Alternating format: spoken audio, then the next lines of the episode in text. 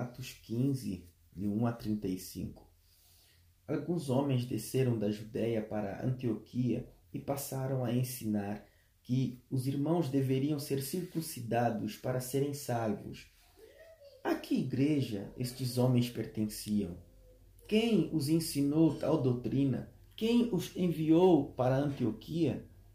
A carta enviada aos irmãos em Antioquia, que continha as resoluções do primeiro concílio da história da igreja, dizia que estes homens saíram do nosso meio sem nossa autorização e os perturbaram, transtornando a mente de vocês com o que disseram.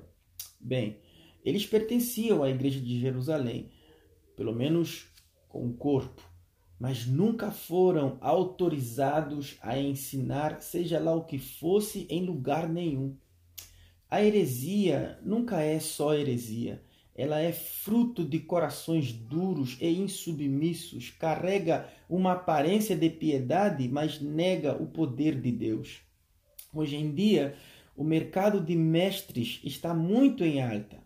Tem professores de Bíblia de todos os tipos para todos os gostos.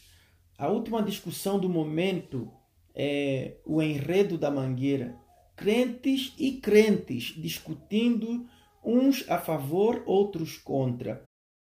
Há alguns anos essa discussão não existiria, porque a Bíblia ainda era autoridade para o cristão. Naquele tempo, ouviríamos Tiago a dizer pelo Espírito Santo que a amizade com o mundo é inimizade com Deus. Mas hoje, com a proliferação desses enganadores que vão ludibriando e sendo ludibriados o cristão puro e simples se tornou ultrapassado, obsoleto. Deveríamos ao menos perguntar: de onde vocês vieram? Quem os ensinou? Quem os enviou? Mas não, basta um rostinho bonito, uma fala mansa e uma Bíblia fechada na mão, e somos todos ouvidos. Paulo e Barnabé, no entanto, contenderam e discutiram com esses falsos mestres. Contender e discutir são quase sinônimos, mas serve para nos mostrar a veemência com que os servos de Deus defenderam a sã doutrina.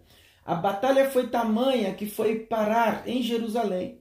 Paulo e Barnabé testemunham daquilo que Deus fez entre os gentios e logo a discussão sobre a circuncisão é retomada. Maravilhosa foi a contribuição de Pedro. Porque agora vocês estão querendo tentar a Deus, pondo sobre os discípulos um jugo que nem nós, nem nossos antepassados conseguimos suportar de modo nenhum. Cremos que somos salvos pela graça de nosso Senhor Jesus, como eles também. Logo em seguida, Tiago também interviu com o mesmo raciocínio de Pedro. Há uma unidade doutrinária na Igreja de Jesus. A sã doutrina, ela é imutável. Devemos nos adequar a ela e não ela a nós.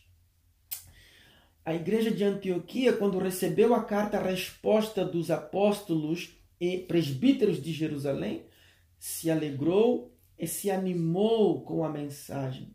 Oh meu Deus, com o passar do tempo, parece que nos cansamos daquele evangelho do Cristo crucificado. Aí passamos a buscar novidades. É impressionante como somos capazes de imitar o mundo em seus delírios. Ah, Senhor, se nós mantivéssemos os olhos fitos em Jesus, não nos embaraçaríamos com o peso e o pecado que tão de perto nos assedia. Ajuda-nos, ó Deus, a voltarmos os nossos corações para a sã doutrina. Não permita que sejamos coniventes com mestres falsos que não aprenderam com os teus servos e nunca foram enviados, simplesmente surgiram com palavras bajuladoras e contrárias à tua santa palavra. Nos dê a graça e o conhecimento do teu filho Jesus e nos dê coragem para combater as heresias e o mundanismo representado pelo liberalismo, pelo humanismo e tantos outros ismos.